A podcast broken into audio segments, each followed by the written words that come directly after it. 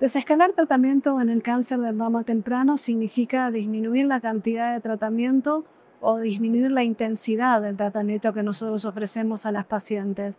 Y para eso el mejor modelo es el de la enfermedad HER2 positiva.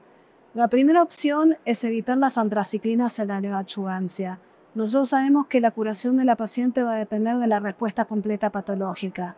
Los dos estudios pivotales en Biofier y en Trifaena evaluaron la posibilidad de sacar las antraciclinas utilizando el doble bloqueo y demostraron una alta tasa de respuesta completa patológica cercanas al 70% en las ramas que no tenían antraciclinas.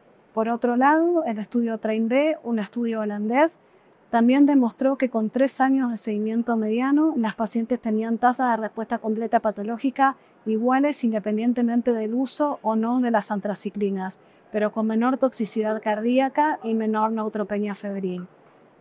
Hemos repetido la experiencia del Train B en nuestra institución, en el Instituto ROFO, teniendo altas tasas de respuesta completas patológicas en una institución pública y replicando los resultados de este estudio clínico en la vida real.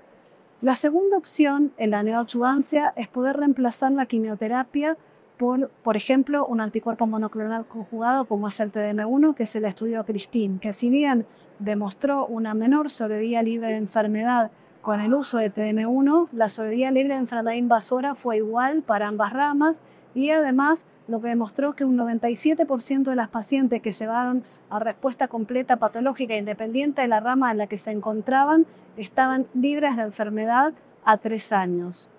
La otra alternativa sería en la adjuvancia sacar las antraciclinas y ese es el estudio de la doctora Tolani.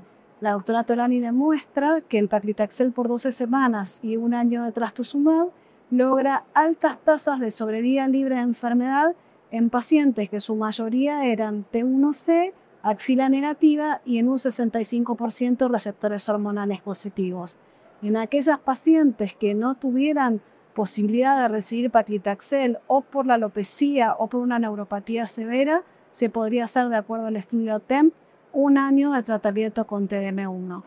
Y además, tenemos la posibilidad de adecuar la neoadjuvancia a la respuesta biológica, que este es el estudio PERGAIN que demostró que los pacientes que hacían respuestas completas por PET tenían una sobrevida sin quimioterapia y con doble bloqueo del 100% a tres años.